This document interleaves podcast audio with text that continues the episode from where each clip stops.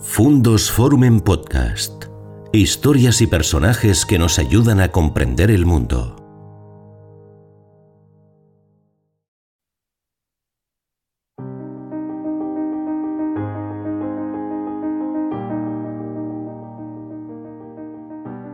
Señores y señores, les damos la bienvenida a este auditorio Fundos Forum en Zamora, un auditorio que reabre en el día de hoy sus puertas y lo hace con un acontecimiento muy especial para nosotros, eh, la primera comparecencia pública de los contenidos del canal Fundos Forum, las entrevistas que venimos emitiendo desde el lanzamiento del canal allá en el pasado mes de junio, ahora con la presencia del público, con el calor del público y también por primera vez en un formato debate. Aquí en Zamora, con tres, ¿no? tres grandes eh, profesionales ilustres, tres eh, zamoranos o zamoranos y zamorana que han desempeñado con enorme brillantez, que desempeñan con enorme brillantez su profesión y que son indudablemente eh, personas que van a contribuir de una forma muy importante a que los contenidos de este canal eh, tengan ese grado de calidad que intentamos imprimir semana tras semana en las entrevistas, también ahora con los debates en el canal Fundos Forum. Así es que, ya sin más, les dejo con este primer debate del canal que moderará, como es eh, habitual, también un gran periodista de esta región, Ignacio Fernández Sobrino. Bienvenidos al Auditorio Fundos Forum, bienvenidos al canal Fundos Forum.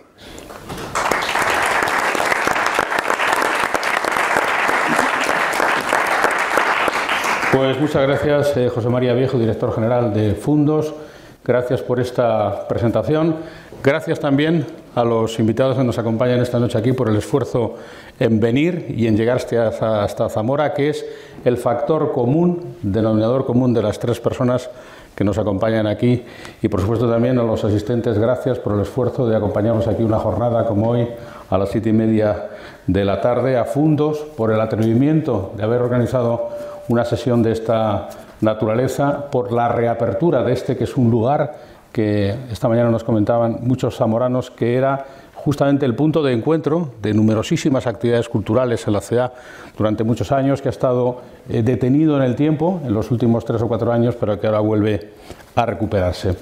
Esta tarde vamos a hablar un poco acerca de la eh, situación en la que nos encontramos, del momento en el que nos encontramos, porque eh, una de las ideas que, que, mueven o que motorizan la actividad de Fundos Forum, este proyecto de innovación cultural, es justamente el de eh, menos mirar y probablemente más pensar. Probablemente lo que tenemos que hacer es intentar eh, pelear contra la escasez de ideas o contra la obsolescencia de algunos de los lugares comunes que solemos manejar en el día a día, buscar nuevas propuestas, eh, enriquecernos con nuevos prescriptores contra prescriptores recurrentes y utilizar las voces propias, las voces de nuestros paisanos que tienen una trayectoria eh, tan relevante como las que nos acompañan hoy aquí, pues justamente para ello.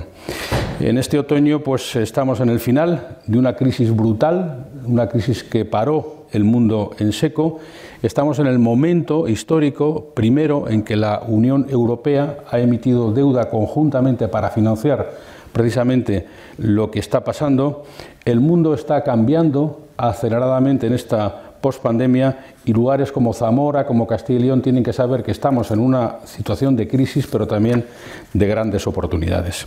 Hoy nos acompaña Charo Eras Celemín, Charo, eh, pionera, rigurosa, europeísta, culta. Charo es una de las máximas autoridades mundiales en materia de eficiencia energética. Es una persona que al dejar la facultad, eh, cuando terminó la carrera, pues eh, prácticamente ya era doctora en ciencias físicas y fue la primera mujer en presidir la Real Sociedad Española de Física hasta el año 2013. Eh, contaba yo esta tarde hablando un rato con ella como anécdota que en el curso de geofísica y meteorología en el que ella estuvo había 50 chicos y 7 chicas, una de las cuales era precisamente la zamorana Charo Eras, actual investigadora emérita del CIEMAT y representante de España en Europa, una de las 15 personas, la única mujer que estaba justamente en esa, presidenta del Consejo Asesor de AICE, Premio Castilla y León de Protección al Medio Ambiente. Gracias, Charo, por venir y muy buenas tardes. Muchísimas gracias. Gracias. Gracias. Es un placer estar en, mi tierra, en mi pueblo. Así es. Y en mi pueblo, en mi provincia y en mi comunidad autónoma. Cuando ibas a Europa y representando España, todo el mundo decía España, Madrid, y yo decía no, Zamora. ¿Y eso dónde está? Me tocaba explicar que Zamora estaba al norte de Madrid, a la izquierda de la de Portugal. O sea que muchas gracias por invitarme. Bienvenida, Charo, y muchas gracias por tu disposición desde el principio que te llamé. Está también José Luis González Valvé, buen y viejo amigo, un regeneracionista ilustrado, un europeísta convencido, en un mundo que por lo demás está lleno de conversos europeístas de nuevo cuño y de última hora. José Luis lo es de hace tiempo además, pero sobre todo José Luis es un hombre de acción y un estudioso y un soñador pragmático que nunca abandonó los ideales.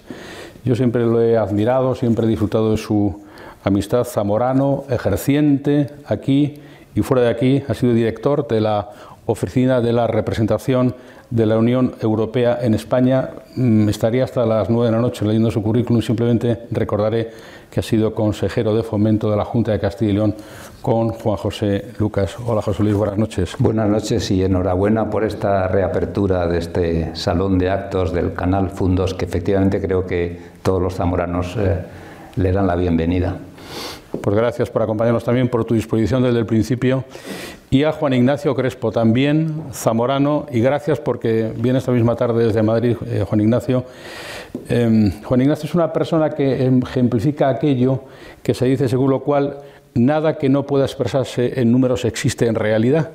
Y al final, pues yo creo que como todos somos o acabamos siendo un elemento estadístico, pues acabamos en manos de personas como él que es capaz de darle vida a los índices, a los series, a las series, a los datos. Es un demiurgo ponderado y es una de las personas más pedagógicas hablando de economía y hablando de mercados que uno conoce, porque con sus intervenciones regulares, pues en los recordados programas económicos de CNN Plus, con sus newsletters casi diarias, que los que somos aficionados esperamos a las 7 de la mañana con auténtica devoción, o sus artículos en el español, en el canal 24 horas de televisión española, y sobre todo tan creativo que trae nuevas formas de ver la economía con su bola de cristal. Es licenciado en ciencias exactas, como antes se decía, ciencias exactas, este, estadístico del Instituto Nacional de Estadística, director de investigación de Thomson Reuters, que es la agencia de noticias financiera más reputada del mundo, fue jefe del gabinete técnico de la subsecretaría del Ministerio de Hacienda y sobre todo, como digo, es también un zabrano ejerciente. Gracias, Juan Ignacio, por estar esta noche aquí. Muchas gracias. Y no tengo bola de cristal, solo tengo un libro de historia. y series estadísticas. Si no puedes tener una bola de cristal, hay que comprarse un libro de historia. Además, en un día en que Juan Ignacio está siendo muy solicitado, porque este es el día en que otra vez hemos tenido un dato de inflación acumulada muy, muy malo, más del 5%, que todo lo estamos notando y me imagino que todo el mundo te estará preguntando qué pasa, ¿no? De, hecho, esta noche, por si queréis, si no termináis hartos de mí y queréis verme, en el canal 24 horas hacia las 11 hablaré del IPC y de la EPA, de la encuesta de población activa. Pues vamos a hablar un rato eh, nosotros con las ideas sugestivas de personajes nuevos, como son los tres que tengo el gusto de que me acompañen. Estamos aquí, Charo, probablemente gracias a la ciencia, porque si no hubiera sido por la ciencia, es improbable que ahora hubiéramos podido celebrar un acto como este, seguiríamos confinados. Y tú tienes dicho que España nunca será culta si no sabe nada de ciencia. De hecho, tu vocación te vino gracias a una profesora de bachillerato. ¿Qué nos pasa con la ciencia? Que somos incapaces de alcanzar todavía la excelencia en ese capítulo en España, o al menos es lo que parece, Charo. A ver, aquí mm, creo que en todas las encuestas, si se pregunta al, ciudadano español, dice que la ciencia, que el ciudadano somos muy importantes. Esa es la realidad. Pero luego la situación actual es que al científico se nos escucha poco. Se nos escucha poco y hay muy buenos científicos en España, muy buenos científicos españoles fuera de España, pero realmente creo que la sociedad española todavía no tiene el nivel cultural respecto a la ciencia que hace falta. O sea, aquí yo reconozco que hay muchos científicos que ahora con el tema, por ejemplo, de la pandemia, que por desgracia nos ha tocado a todos ¿eh? globalmente y mundialmente sufrir, científicos españoles hay muy importantes, pero realmente las informaciones de ciencia no han sido las que deberían ser, teniendo en cuenta la cantidad de científicos, y no es mi área de conocimiento, mi área de conocimiento, como tú muy bien has dicho, es eficiencia energética en edificación, o sea, yo entiendo algo de energía solar, algo de energías renovables, porque ha sido mi vida, pero la ciencia, eso que tú me has oído alguna vez, según me has dicho, es verdad. Creo que en España hace falta culturizar a los españoles respecto a la ciencia, con datos, con valores, con estadística, pero realmente hay mucho que hacer todavía. Y José Luis, seguramente no sea solamente un problema de dinero. Tú que eres testigo, en efecto, de la gran cantidad de fondos europeos que han venido a España en distintas eh, formas y maneras, una de ellas también para contribuir a la investigación científica. Ahora están llegando ingentes cantidades de fondos Next Generation. ¿Es solo cuestión de dinero o está bien saber gastar? Bueno, yo creo que efectivamente es, saber gastar, ¿no? Cuestión de saber gastar, las dos cosas. Fíjate, en el periodo 86-2006 llegaron a España 200.000 millones de euros de la Unión Europea, más que los Next Generation de ahora. Y se invirtieron al 100%. Eh, yo trabajé esos 12 años en Bruselas y nos llamaban los alemanes del sur, eh, hasta el punto de que gastamos lo que se llamaba la reserva de eficacia, es decir, lo que no fueron capaces de gastar otros países lo gastamos nosotros. De manera que el desafío que hay ahora es conseguir gastarlo. Quizá este país sabe hacer bien cosas y sabe hacer menos bien formar y educar personas, un poco en la misma línea de lo que decía Charo. Eh, sabíamos hacer cosas, los ingenieros sabemos hacer cosas, pero quizá todos los sistemas que se dedican a mejorar la cualificación personal son los que no están funcionando demasiado bien. De hecho, el World Economic Forum eh, eh, publica periódicamente un informe de competitividad mundial donde analiza 141 países y todos los sistemas. Y España, el único pilar, ellos clasifican pilares, el único pilar en el que saca una buena clasificación es el de infraestructuras, que saca siempre entre los 10 primeros del mundo. En todos los demás, en educación, bueno, está por detrás de países que parece mentira, ¿no? En, incluso en, en, nivel institucional lo mismo, ¿no? Y eh, creo que hemos pasado la pandemia, como decías, y ha sido un buen ejemplo de esto, porque yo en el fondo estoy muy orgulloso de cómo ha salido de esta pandemia. Es decir, aquí no ha habido ningún problema. Aquí los supermercados han tenido alimentos, los transportes han funcionado, la energía ha funcionado, el agua ha funcionado. Lo que ha funcionado menos bien es la regulación de la convivencia entre las personas. Es decir, lo que se supone que era una tarea más bien política, pero que también tiene mucho que ver con lo de todos. Pero curiosamente todo lo demás ha funcionado estupendamente. Es decir, aquí no ha habido una escasez de nada, ni ha habido un corte de energía, ni ha habido un corte de agua. Ni... No, no, en cambio, mascarillas sí, mascarillas no, eh, Congreso cerrado, Congreso abierto, Constitucional la dice que mal. Es un buen ejemplo de cómo funcionan los sistemas físicos, digámoslo así, los de hacer cosas, y cómo funcionan menos bien los de mejorar los recursos humanos de este país, que al fin y al es el mejor tesoro que tenemos. A mí me gustaría, siguiendo un poco lo que dice José Luis, en ese tiempo, en esos años que tú decías, los científicos españoles, era algo que nos venía siempre, que claro, yo trabajaba en la Dirección General de Investigación, Desarrollo e Innovación, que es donde yo estaba. Traíamos rescatábamos más dinero europeo, como él decía, de proyectos de investigación presentados por científicos españoles de las distintas áreas de conocimiento, bastante más de lo que nos correspondía por la cuota que España paga a la Unión Europea. Y eso salíamos en todos los, iba a decir en todos los papeles, en todas las noticias europeas, España conseguíamos más de lo que nos correspondía, como dice José Luis. Sí, sí. O sea, eso es un punto de vista de la ciencia, de los científicos. Lo que pasa que nunca sabes, le hablábamos este mediodía, le han dado el premio Nobel de Economía, Juan Ignacio, a dos economistas científicos que intentan predecir eh, cómo va a ser el movimiento de las poblaciones y de las personas para finalmente acabar siendo estadística, estadista. ¿Y quién nos iba a decir que íbamos a terminar con inflaciones del 5%, con problemas de energía, con problemas de abastecimiento, con problemas de suministro. Hemos salido, como decía José Luis, bastante bien de la crisis, pero de repente nos hemos atascado. Parece que falta de todo, falta hasta Ginebra. Bueno, eh, es la primera vez que se para una economía por decreto y es la primera vez que se arranca una economía por decreto.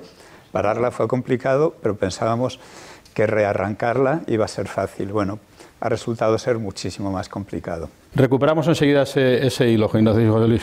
No, que efectivamente, como se ha comentado, el desafío que tiene ahora la Unión Europea en, en gastar bien ese dinero es mucho mayor que el anterior, porque es un dinero ojo, en el que la Unión Europea se ha endeudado. La Unión Europea tenía prohibido endeudarse, el tratado le prohibía endeudarse. Ahora se ha endeudado. Antes eran los fondos que venían formaban parte del presupuesto convencional, digámoslo así. Ahora se ha endeudado, de manera que el desafío de gastarlo bien ahora es mucho más alto y, yo creo que eh, el espíritu aquel colectivo que hubo entonces de conseguir gastarlo bien debería de volver ahora para hacerlo, ¿no? Falta saber si efectivamente tenemos capacidades para generar eh, esa cantidad de ingente de gasto, pues por administración de sistemas, porque haya suficiente, suficientes proyectos y porque en el fondo, pues efectivamente es una cantidad de dinero ingente que no estamos acostumbrados a, a gestionar. Te decía, mm, Charo, que mm, uno de los problemas que se han suscitado en este momento es el problema de la energía, la falta, el colapso del sistema energético precisamente pues porque se ha, se ha disparado el precio de la energía y esto es lo que está contribuyendo, luego lo hablaremos con Juan, Ignacio, al problema de la, de la inflación severamente. No acabamos de cogerle el punto en España al consumo energético, al gasto energético, al ahorro energético, no acabamos de ser conscientes de cómo esto es una materia prima en el día a día, ¿no? Perdona que te diga, yo mi opinión es que no sabemos aprovechar la energía que tenemos. Y en España tenemos una energía que es solar. Yo llevo más de 40 años investigando sobre energía solar y parece ser que últimamente la energía solar solo vale para producir energía eléctrica. Pero la energía solar todos sabemos que también calienta. Entonces, en los edificios, que eso es donde yo la mayoría de mi vida he estado investigando sobre el tema, los propios edificios podemos ahorrar energía. Y si hablamos de la Unión Europea, de los proyectos de la Unión Europea, se habla muchísimo de los edificios de energía cero o casi cero. Claro, cuando tú hablas de alguien de energía cero, casi cero, estamos hablando en cuanto a calefacción y climatización, o en cuanto a confort, en cuanto a uso de edificio. En España, como país europeo del sur, país mediterráneo, país sureño, que nos cuando en España se decía, pues por ejemplo, que Asturias es país mediterráneo, nos miran mal, porque en España cuando se enseñan geografía, país mediterráneo es la zona que vaya al mar Mediterráneo. Pero Portugal, España, Grecia, Italia y el sur de Francia somos países mediterráneos porque tenemos muchas horas de sol al día, por la noche no, pero podemos utilizarla para poder calentar nuestras viviendas. Primero saber, por ejemplo, el clima.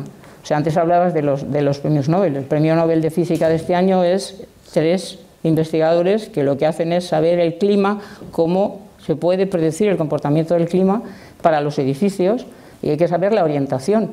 Entonces, la falta de cultura científica que decía antes, yo me he reunido a lo largo de mi vida, pues tanto con científicos como con usuarios normales, es decir, oiga, ¿su casa qué orientación tiene? Ah, hija, pues no lo sé. Pero sé que me da el sol por la mañana, ¿vale? Pues ya está, la orientación es este. El sol, sabemos en nuestra latitud que tiene unas horas determinadas que nos calienta. Oiga, utilicémoslo.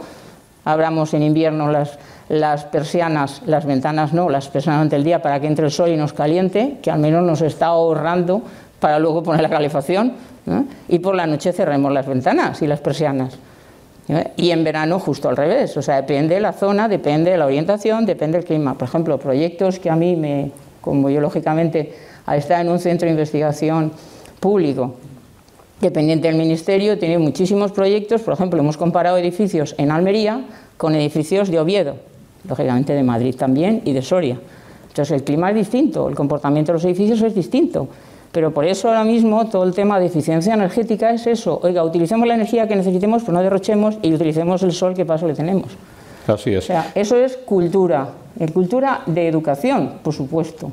Es cultura y es noticia de primer eh, nivel en este momento la situación energética mundial, también en España. A ver si ahora esas economías paradas por decreto y esas inflaciones brutales, también la subyacente producto de la, energía. A ver, que iban a subir los precios era algo que todo el mundo sabía. Cuando se publica el dato de IPC como hoy, se habla de un 5,5% anual, es decir, comparando los precios de hoy o del mes de octubre comparados con los de octubre del año pasado, ¿no? 5,5% más ahora mismo que en octubre del año pasado. Eso sabíamos que iba a ocurrir por el puro desplome de los precios de las materias primas el año pasado. Hay que recordar que el año pasado, en abril, el barril de petróleo Brent llegó a 15 dólares. Eso es completamente anormal. El barril de petróleo Brent no puede estar a 15, tampoco debe estar a 150. Debe estar entre 70 y 80, que es, eh, digamos, un poco la media o la mediana de, histórica del precio del barril de Brent. Lo mismo pasó con otras materias primas. El mismo gas natural se hundió de precio eh, un 65%, y así ocurrió con todas las demás, con el aluminio, etcétera, con todas. También pasó con las bolsas, ¿no? Bueno, sabíamos que la recuperación de precio, por lo tanto, pues iba a provocar una inflación muy elevada, por esa pura comparación con el año anterior en el que los precios habían sido anormalmente bajos. Eh, sabíamos también que con una elevada tasa de paro la inflación no iba a ser muy fuerte, porque si tienes una tasa de paro del 15 al 16% o en Estados Unidos del 8 al 10%, con tanta gente esperando para trabajar, pues la exigencia salarial no va a ser muy alta. Pensábamos, por lo tanto, que toda la inflación que viéramos este año sería transitoria, que es lo que dicen los bancos centrales. Hoy mismo lo ha dicho la presidenta del Banco Central Europeo.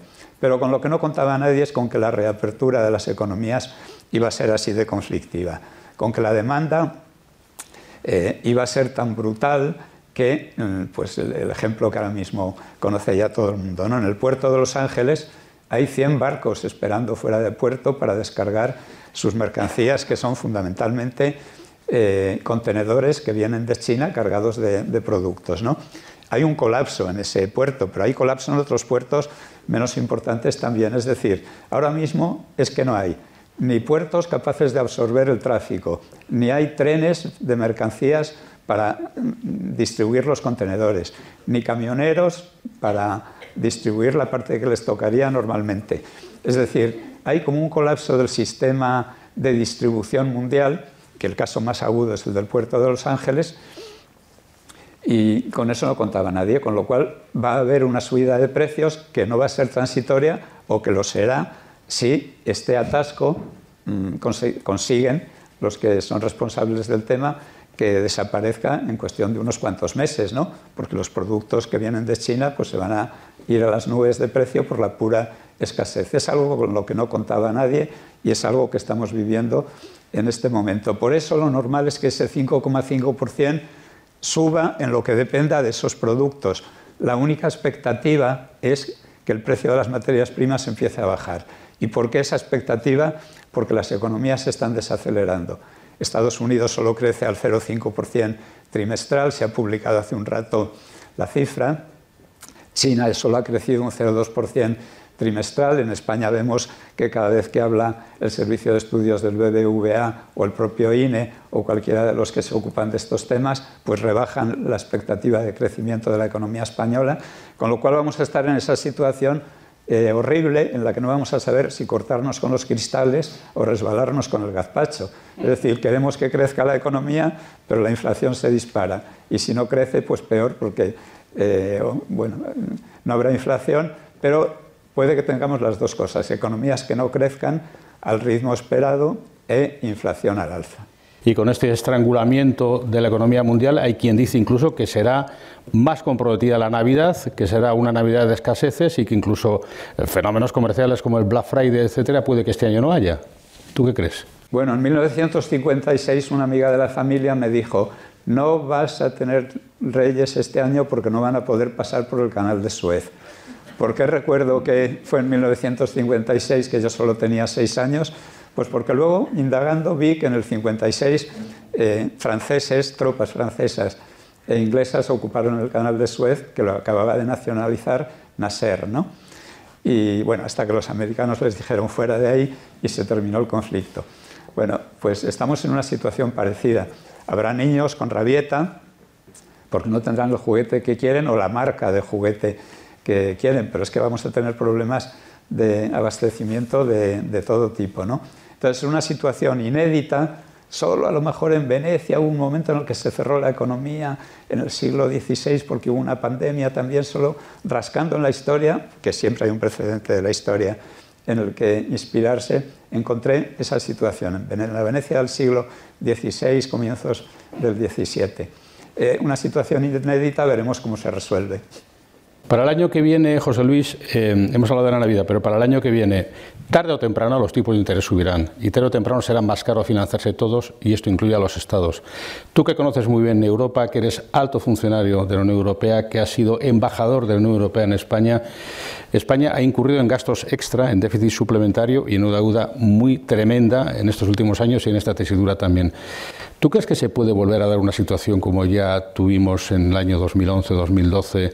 ¿Qué se dice en Europa? ¿Qué va a pasar, por ejemplo, cuando llegue el nuevo tripartito alemán con los países, con los países del sur como nosotros? Déjame que te corrija brevemente. Si hay ginebra, lo que no hay es ginebra inglesa o ginebra, si hay ginebra española. Española, ¿eh? sí. Lo cual es una buena lección. Sí. Es una buena lección. Nos hemos hecho, y probablemente eso ha sido bueno en cuanto a globalización, nos hemos hecho muy dependientes de determinados productos. Lo, lo los chips, la ginebra extranjera. Por cierto, ya sabéis que el alcohol de ginebra y el alcohol de vodka es alcohol de patata, es decir, mucho peor que el alcohol de coñac, y hemos dejado de beber coñac. Es decir, que ahí también ha habido, mm, fijaros que, que la producción de coñac era espectacular, ahora prácticamente residual, porque nos hemos pasado a las bebidas anglosajonas que se hacen con alcohol malo, no con alcohol bueno, no con alcohol noble.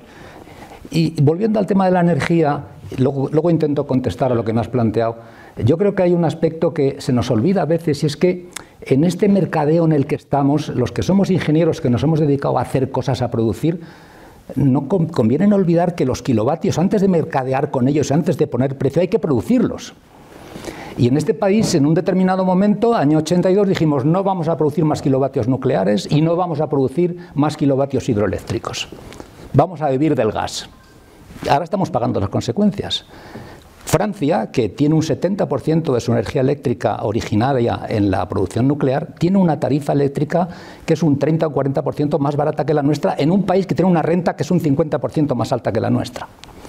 Es decir, que a veces las decisiones políticas a corto o a largo plazo se pagan porque además, digámoslo así, se generó un miedo, un vudú respecto a la energía nuclear, que era terrible, que mataba gente. La energía nuclear en Europa no ha producido ni una sola víctima. La energía gas en España ha producido miles de víctimas. Bueno, vuelvo a lo que me decías de qué, qué puede pasar. Como sabéis, el, el diálogo europeo es un diálogo que al final se eleva a la esfera política, ¿no?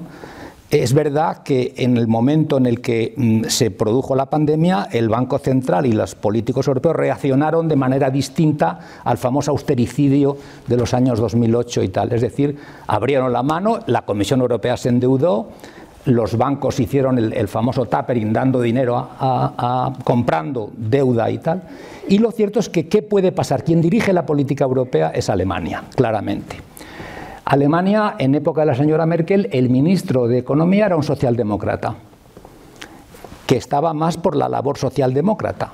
Probablemente si, llega, si se llega a configurar la coalición verde liberal eh, socialdemócrata actual, el ministro de Economía será un liberal, que probablemente sea más duro, más ortodoxo, por no emplear desde el punto de vista económico, que el anterior. Es decir, que wait and see, esperemos y veamos, ¿no? Pero es muy probable que mm, haya una cierta eh, digámoslo así, mayor dureza económica en lo que es el respeto de la ortodoxia, aunque evidentemente no vamos a volver a Maastricht, no vamos a volver al déficit 2-3% a la deuda. Fijaros que Maastricht marcaba 60% de deuda sobre el PIB, en España estamos ahora en el 125, quiero recordar.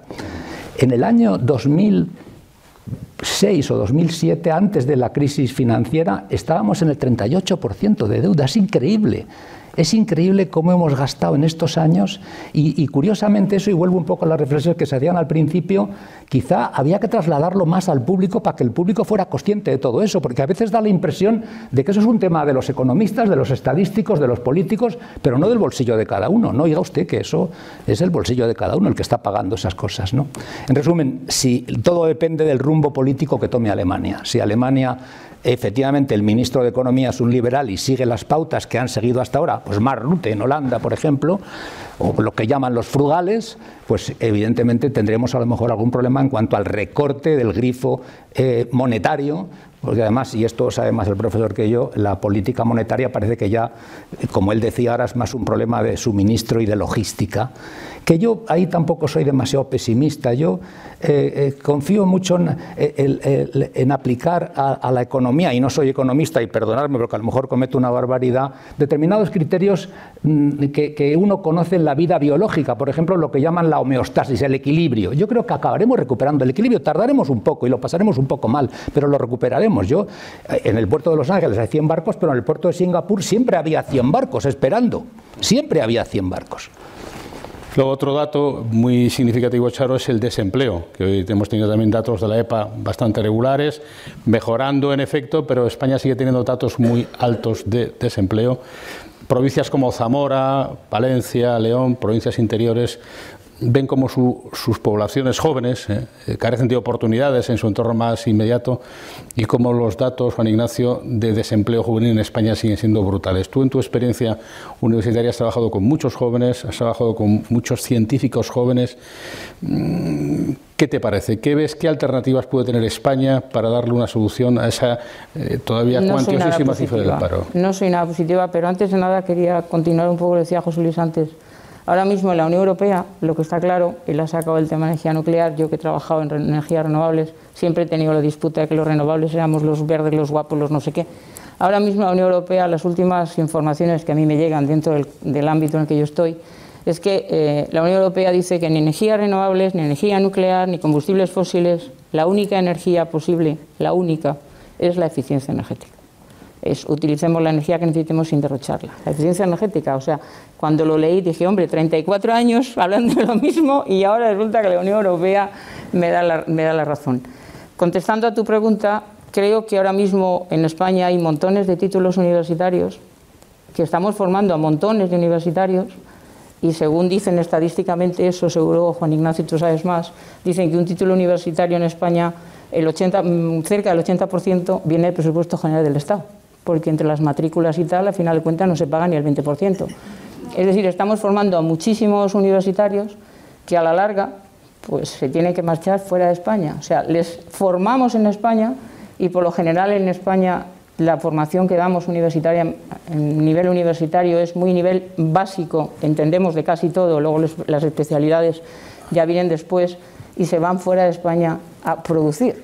O sea, estamos haciendo pues algo que yo no creo que sea lógico. Pero también es cierto que ahora mismo el tema, bueno, yo empecé en el FIEMAT, que era yo sola, en el año 86, cuando era representante de la Unión Europea, cuando ya dejé mi unidad de investigación hace año y medio, cuando ya pasé a ser emérita, o sea, ya jubilada por aquello de la edad, yo tenía 20 personas, en las cuales 20 personas, 15 eran contratos temporales.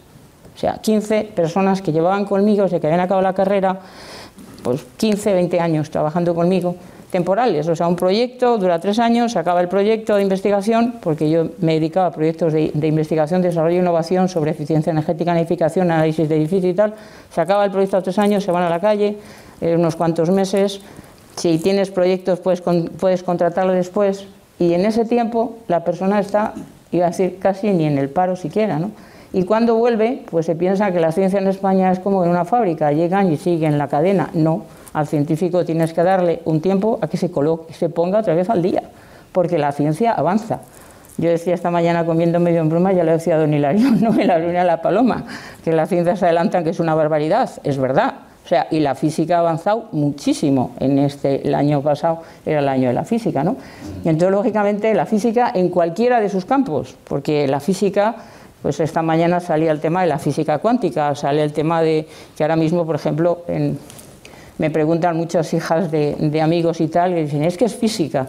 Y entonces la célebre serie de televisión, el Big Bang Theory, ¿no? que hay dos físicos, uno teórico y otro experimental, y la física ahora mismo pues es algo que realmente en las facultades de física hay bastantes más estudiantes que los que pueden admitir la propia universidad, realmente se exigen niveles altos de conocimiento.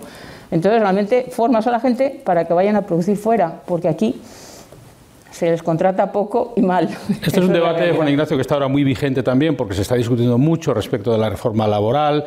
Se habla de quién tiene que negociar la reforma dentro del gobierno, que es una cosa un poco insólita, pero no se habla exactamente de que por qué caminos tiene que ir la reforma laboral. Charo habla de la temporalidad. En lugares como Zamora, esto es muy importante porque el paro juvenil sigue siendo relevante. Háblanos un poco también de esta circunstancia, hoy que ha habido EPA, y cómo nuestro modelo económico puede mejorarse o sigue estando en cuestión.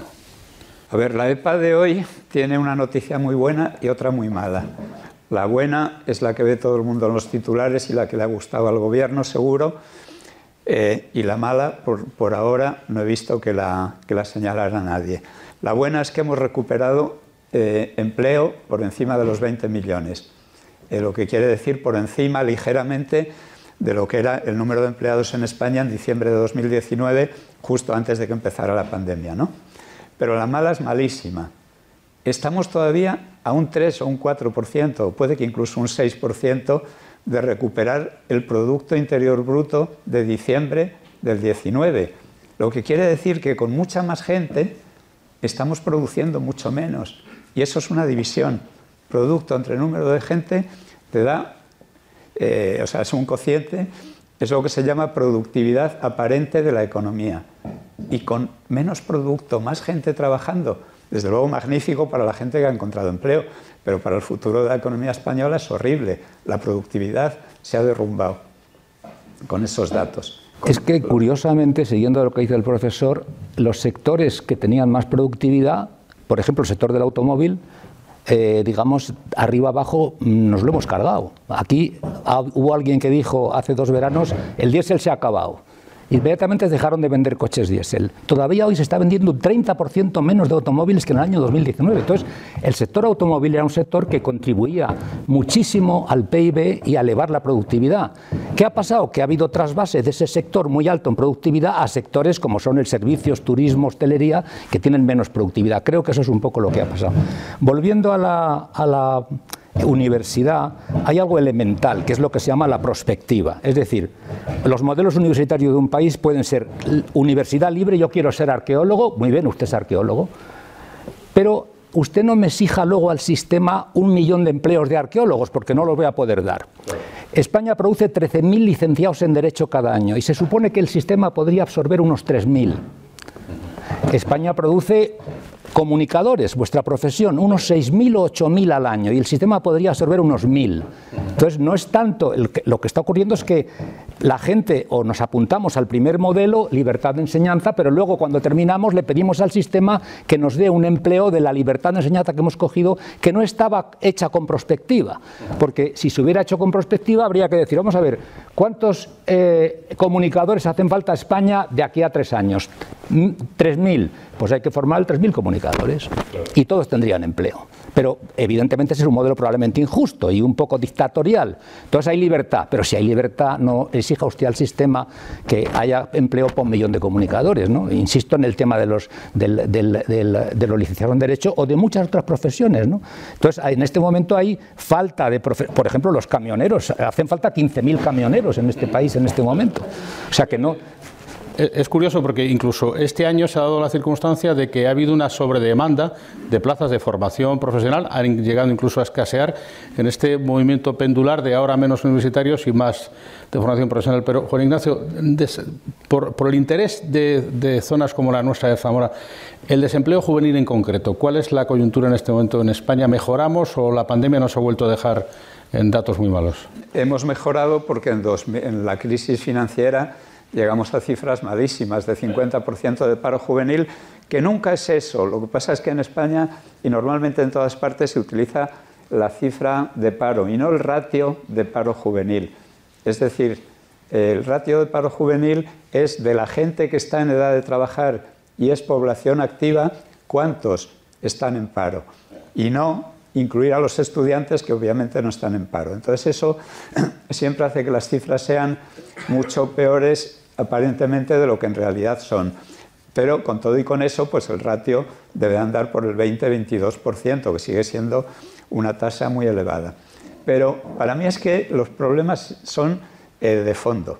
Con este tipo de empleo que se ha creado y lo que decía antes de la caída de la productividad, es que todo descarrila, es decir, no hay, no hay un futuro brillante si se está produciendo creación de empleo de esa manera. Quiere decir que es creación de empleo subsidiado.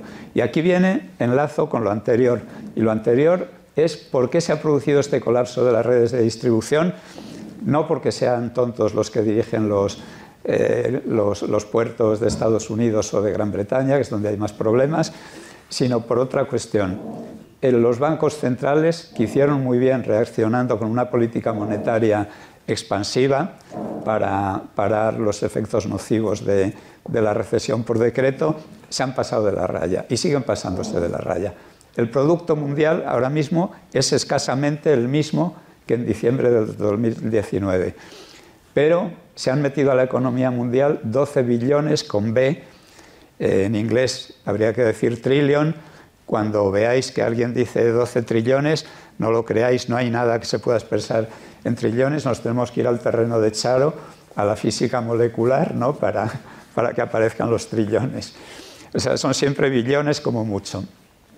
Entonces, con 12 billones más, el Producto Bruto Mundial es el mismo, escasamente el mismo. Pero es que además no son 12, hay que sumar los avales. Y si sumas los avales y otras gollerías más que pusieron en marcha los gobiernos, hay que, se puede llegar hasta los 20 billones. El Producto Mundial son 80 billones, 83 billones. Es decir, que tenemos casi un 25% de liquidez que se ha metido al sistema y el producto sigue siendo el mismo. ¿Cómo no va a subir la inflación? Entonces, hay un problemón. Eso es lo que está provocando eh, ese desabastecimiento, el exceso de demanda por culpa de esos 12 billones, que a lo mejor 3 o 4 hubieran venido muy bien, o 6 o 7, pero no 20, entre unas cosas y otras. Hay duplicaciones ahí, y termino, termino por rematar esta historia. Los bancos centrales hay que frenarles, hay que decirles que terminen ya con la política monetaria que estaban aplicando, pero hoy el Banco Central Europeo ha dicho que no, que no, que esto es transitorio y que va a continuar. Eso por una parte. Y por la otra, pues es que hay que tener claro que hay que dejar de consumir. Parece un mensaje idiota. Siempre estamos queriendo que suba el consumo. Bueno, pues un ejecutivo de, de la mayor naviera del mundo, hace como un mes, mes y medio, lo he estado contando en los medios de comunicación desde entonces, dijo, por Dios que pare el consumo porque si no, no salimos de este círculo vicioso.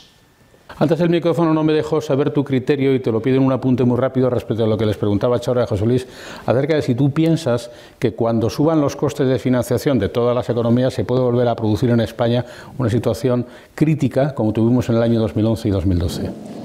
A ver, yo siempre he sido un, un optimista del euro de hecho, en 2009, cuando todo el mundo decía, ah, el euro se hunde, se hunde, yo saqué un artículo titulado La guerra del euro no tendrá lugar. Y eran los programas de Iñaki Gabilondo en los que yo salía una vez por semana diciendo, no pasa nada, no pasa absolutamente nada, las monedas suben y bajan, pero ahora estamos en un callejón sin salida, no es lo mismo. Entonces era un problema financiero que se solucionaba haciendo lo que hizo Mario Draghi cuando llegó a la presidencia del Banco Central Europeo.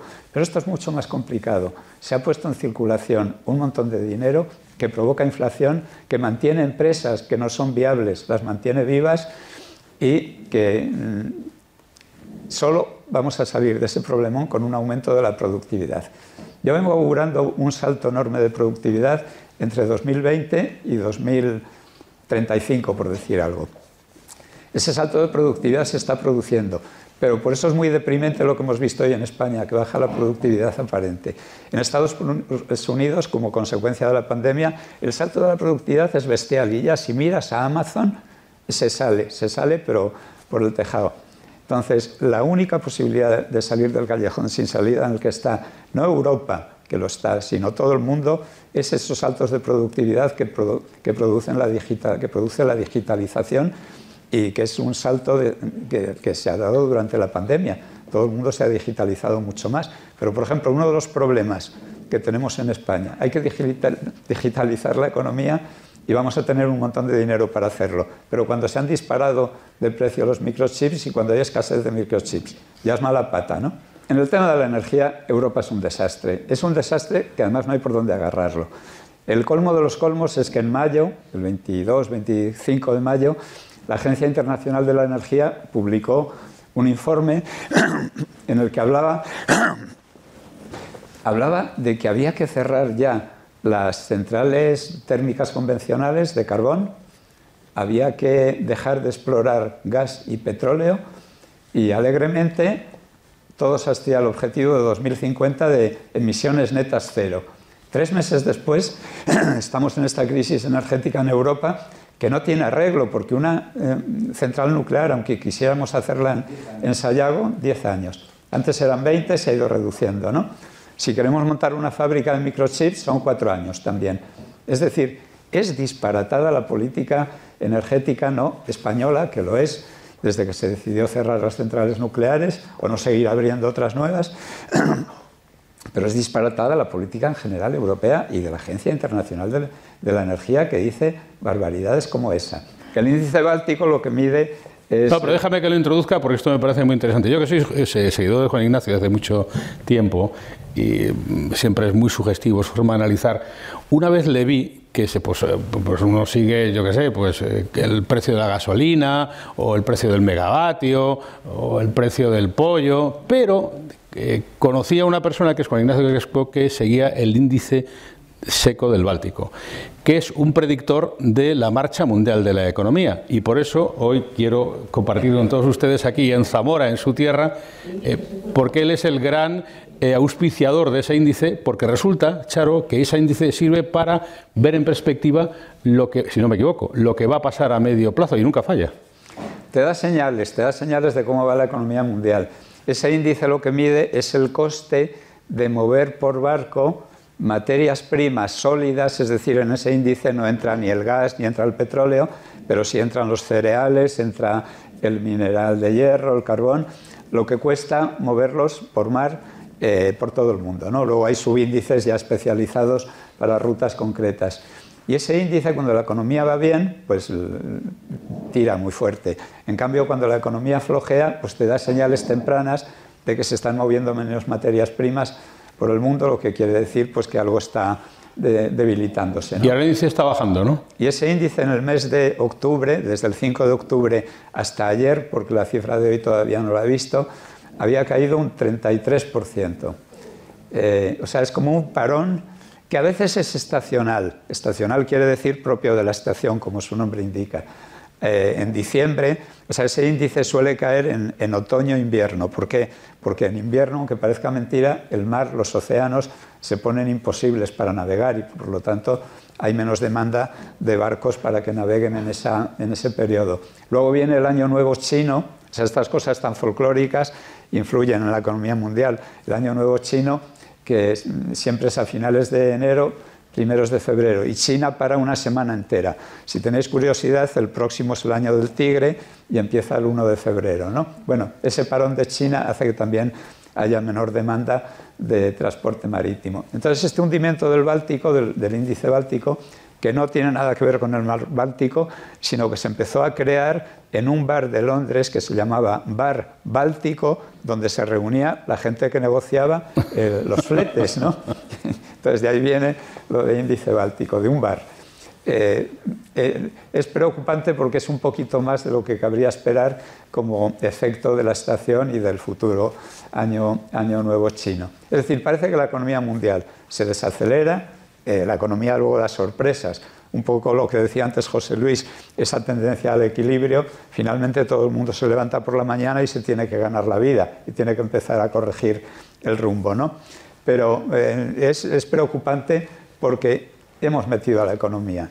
Insisto, hay cifras duplicadas, pero por ser más efectista, 20 millones de dólares que están adicionales, que están en circulación y el producto se para se ha subsidiado esta recuperación a lo bestia y no está dando resultado. Por eso decía que estamos en un callejón sin salida. Sí, yo comparto el análisis. Es un poco como los bomberos que van a apagar un incendio y se pasan de agua y apagan el fuego y hunden el edificio. ¿no? Eh, efectivamente, porque además e, esa enorme inyección de 20 billones europeos de, de dólares lo que hace es subir el valor de los activos financieros, o sea que es un que de alguna manera es un espejismo, es decir, que es lo que está pasando con las bolsas o lo que está pasando con tal. Eh, volviendo a las centrales nucleares, resulta que Bill Gates tiene en marcha unas centrales nucleares que son los mismos reactores que van en los submarinos, o sea, en un submarino nuclear va un reactor de 100 megavatios, 200 megavatios, las centrales nucleares convencionales tienen 1000 megavatios, Aldea de Ávila tiene 1000 megavatios, para que nos hagamos una idea. Compostilla, la que se cerró en Ponferrada, tenía 1200 megavatios megavatios. Por cierto, el mejor megavatio es el negavatio, siguiéndote a ti. Bueno, entonces esas centrales nucleares pequeñitas tienen la ventaja de que no tardan 10 años en hacerse, efectivamente, de que parece que generan muchos menos residuos. Los chinos ya las están poniendo en marcha con sodio y con torio para ponerlas en sus barcos. Y bueno, hay otra esperanza energética, que es la famosa energía nuclear de fisión, que es el reactor ese que está en cada gas, que se puso en marcha por la Unión Europea hace unos años y que no generaría ningún tipo de residuos. De manera que yo, yo eh, creo que la humanidad da a veces eh, un paso atrás, pero luego da dos adelante. ¿no? Y, realmente yo no soy demasiado pesimista porque hasta ahora, sobre todo después de que hemos conseguido resolver este problema con las vacunas, que ha sido, que ha sido eh, hemos hecho vacunas en año y medio cuando tardaban en hacerse 10 años, poniendo el tema de las nucleares. A lo mejor conseguimos un suministro energético en año y medio, igual que ha pasado con las vacunas. Y una última consideración. Generalmente todo lo que sabemos de la marcha económica de un Estado se fía de las cuentas oficiales, pero en este país hay un 20% de economía sumergida, más o menos. Con lo cual, mmm, bueno, hay índices como el del Báltico que marcan, reflejan quizá mejor, y corrígeme, la marcha real de una economía. En España se suele decir que es el consumo de electricidad de Valencia, porque Valencia es una región con bastante economía sumergida, es una de las más altas, y resulta que en el, este verano ha crecido un 18% consumo de electricidad. Entonces, bueno, hay una de cal y otra de arena en este sentido. Yo, yo, quiero ser un poco más positivo, más optimista para quien nos está escuchando. O sea, yo no me opongo a energía nuclear. Dentro de cinco años, seis años, pero hasta los cuatro, cinco años, ¿qué energía utilizamos?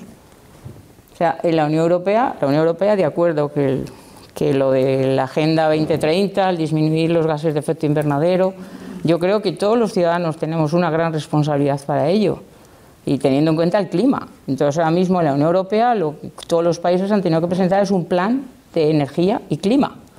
Y España tenemos un buen clima, si comparas, lógicamente, pues con los países del norte de Europa. O sea, yo me gustaría dejar una postura positiva, sí, porque sí, no, creo además, que en el fondo estamos todos de decir, bueno, pues salir corriendo, ¿no? O sea, no, yo y además creo que... quiero que el último turno, que ya se nos está acabando el tiempo, sea justamente sobre qué oportunidades, en una situación de crisis, la crisis es justamente cambio, qué oportunidades nos ofrece el momento presente. Es decir, eh, ¿cuáles veis vosotros? Por ejemplo, se habla del teletrabajo, que le puede convenir a zonas rurales, como nuestro entorno en Zamora.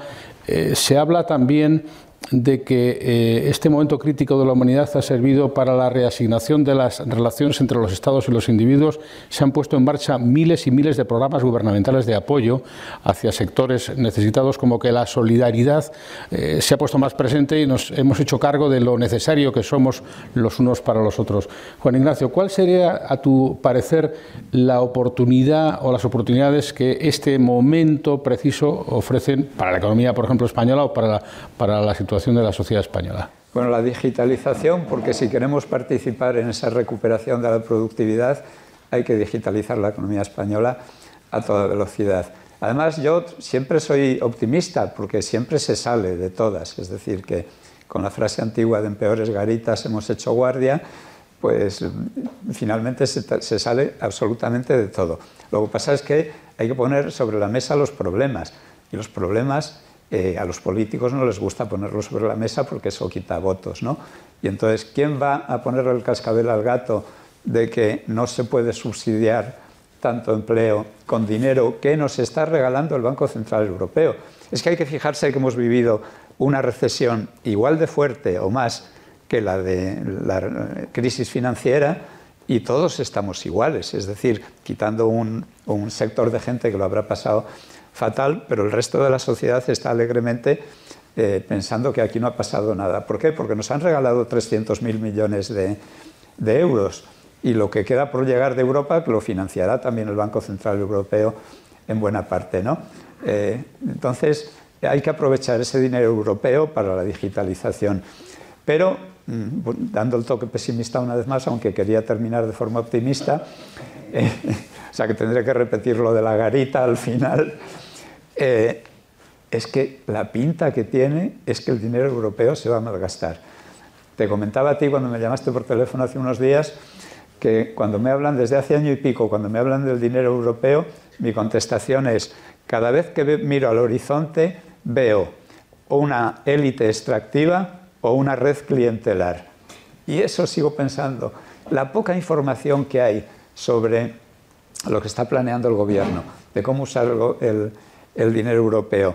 Eh, muchas veces en televisión española, cuando me invitan, digo, el criterio para ver si ese dinero se va a utilizar bien o mal, recuérdenlo, es sociedades de garantía recíproca. Mientras esas palabras no aparezcan continuamente, quiere decir que el dinero se lo van a llevar los grandes grandes, se lo van a llevar las redes clientelares, que estaría feo que yo señalara ninguna, pero todos sabemos cuáles son las que finalmente permiten ganar votos, y se va a dejar a muchísimas empresas españolas, medianas, que son fantásticas, que son punteras, pero que no pueden crecer más porque a lo mejor el fondo de capital riesgo que les financia ya no puede financiarle más porque ha, tocado el tope eh, del coeficiente que se ha autoimpuesto o que le impone la normativa. ¿no? Eh, bueno, como veis, estamos en un lío, pero saldremos. Tiene Juan Ignacio demasiada información como para poder ser optimista. Yo siempre he dicho que un optimista probablemente sea un pesimista mal informado. ¿Qué oportunidades ves tú en este momento, Charo? Yo creo que ya lo he dicho. O sea, creo que el ciudadano es el que ahora mismo tiene nosotros en nuestro ámbito se habla mucho de las Smart City, las ciudades inteligentes, y yo siempre digo lo mismo. Por mucho que queramos, los que trabajamos en la edificación, que lógicamente hay distintos, lo que pasa es que ya se trabaja conjuntos, el arquitecto, el ingeniero, el físico, el químico, el instalador, o sea, trabajar conjuntos, lo que yo sí veo es que la oportunidad que tenemos es que nos concienciemos, porque por muchas smart cities que queremos, o, o edificios de energía cero, como el ciudadano no sea inteligente y sepa aprovechar los recursos que tiene a su alcance, en, el edificio, lógicamente, que repito es mi área de conocimiento, usando las tecnologías. Yo lo comentaba hoy en la comida. Yo el otro día vi una, una exposición en Telefónica en Madrid, que parece que la ha visto mucha gente, en el cual dices, more, eh, había dos chicos, chicas jóvenes, bueno, de veintitantos años conmigo, y entonces había una, una, exposición de tecnologías de telecomunicación y estaba la célebre, los que ya somos mayores, la célebre centralita que había que pedir a la centralita telefónica que te comunicara no sé qué, y es que eso lo he vivido yo, o sea, que, que eso que es de los años 50, 60, ahora mismo que todo el mundo, todo el mundo lleva su móvil de la mano, que al final de cuentas es la digitalización, es la tecnología. O sea, yo soy optimista, creo que utilizando los recursos que tenemos podemos salir adelante, incluso los zamoranos, intentando, intentando que se digitalice el tema para que vengan muchas empresas por el teletrabajo. Mucha gente, yo conozco gente de Madrid que dice, mira, en vez de estar en Madrid me voy a un pueblo donde yo tengo los mismos medios de trabajar con Internet, con el teletrabajo. Y yo creo que ahí Zamora sí tiene muchas cosas que hacer todavía. Pero creo, soy positiva, ¿eh? creo que se pueden hacer. José Luis. Los alemanes tienen una expresión que se llama Zeitgeist, que es el espíritu del tiempo. Y claro, que preguntes esto a personas de más de 70 años. Yo cuando acabé mi carrera de ingeniero de caminos, me fui a hacer una presa a Las Palmas, la inflación estaba en el 17%, los tipos de interés en el 18%, la prima de riesgo en 1000 y ETA mataba a seis personas todas las semanas. Y yo me comía al mundo. Quiero decir que mm, estamos ahora mejor que nunca. Hay un tipo por ahí que se llama Pinker que dice hay menos pobres que nunca, la renta per cápita es más alta que nunca, la alimentación es mejor que nunca, la esperanza de vida, España tiene una esperanza de vida ocho años superior a la de Estados Unidos. Aquí abajo, a mil kilómetros de donde estamos hoy, la gente se juega la vida por meterse en una patera y venir a vivir lo mal que vivimos nosotros. Sí. Porque tenemos una renta del orden de 12 veces la frontera del mundo con más diferencia de renta per cápita es la entre las dos Coreas y después la España-Marruecos. Es decir, que lo primero que tenemos que ser conscientes es que no estamos tan mal es que no estamos tan mal. Lo que pasa es que, claro, nos hemos acostumbrado a una velocidad de progreso que a lo mejor ahora ya no, no puede ser tan alta. Pero cuando ayer decía un filósofo coreano que la cantidad de información que podemos tener hoy te puede derretir el cerebro, empleaba esa expresión. Yo, cuando veo a mis hijos que hoy todo lo hacen por internet, que entran en la pantalla, que yo no sabía lo que era, cuando yo tenía 23 años que acabé mi carrera, para conseguir una información era, había que ir a una biblioteca. Ahora resulta que en, tu mesita de tu casa tienes toda la información y en tu teléfono móvil también. Entonces, de verdad, seamos conscientes de que estamos mejor que nunca, ¿no? No, le demos vueltas. Otra cosa es que estemos pasando en este momento un pequeño bache del que saldremos, pero a mí me parece, y de verdad creo que hay muchísimas oportunidades desde un estado, de, de una situación en la que no estamos tan mal. Es un mensaje magnífico y te lo agradezco, José Luis, para el remate de esta tertulia en la que yo les prometía antes ideas nuevas, eh, sugestivas, enfrente un poco de la trivialidad a veces de los argumentos en pura obsolescencia que se manejan en el día a día o que manejamos los periodistas en los medios. Os lo quiero agradecer tanto a Charo como a José Luis como a, Juan Ignacio. Y para dejar patente y cierto que en efecto no estamos tan mal, eh, vamos a rematar esta sesión con algo que nos inspira justamente la confianza en el futuro, la confianza en los jóvenes y la confianza en el talento. Algo expresivo de cómo la crisis del 2008 ha podido generar ahora amapolas, que ya se dijo en su momento hablando de Vialar, porque en 2008 nació en Valladolid Guillermo Hernández Berrocal, tiene 13 años. Ya ha terminado sus estudios profesionales de piano, ha ganado el premio Santa Cecilia en Segovia, el premio María Herrero en Granada, el Gran Clavier en Alcalá de Henares, el Pernic en Bulgaria y con 11 años ya dio su primer concierto solista. Acaba de publicar su primer disco y nos ha preparado para terminar esta sesión la Rapsodia Española de Lis, una pieza con muchos desafíos técnicos, producto de un viaje del pianista austrohúngaro por España. Si un viajero por España produjo una pieza de esta belleza en manos además de un chico del año 2008, eso es que no estamos tan mal. Gracias Charo, gracias José Luis, gracias Juan Ignacio. Vamos a escuchar a Guillermo.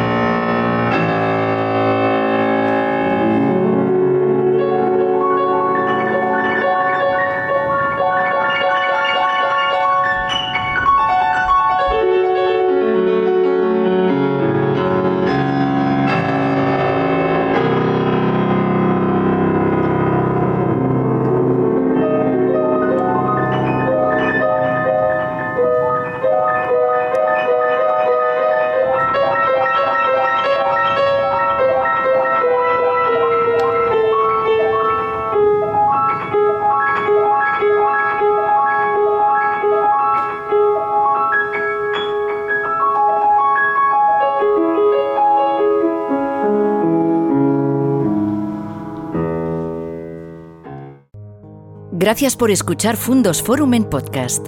Tenemos muchas más historias y personajes que descubrir juntos.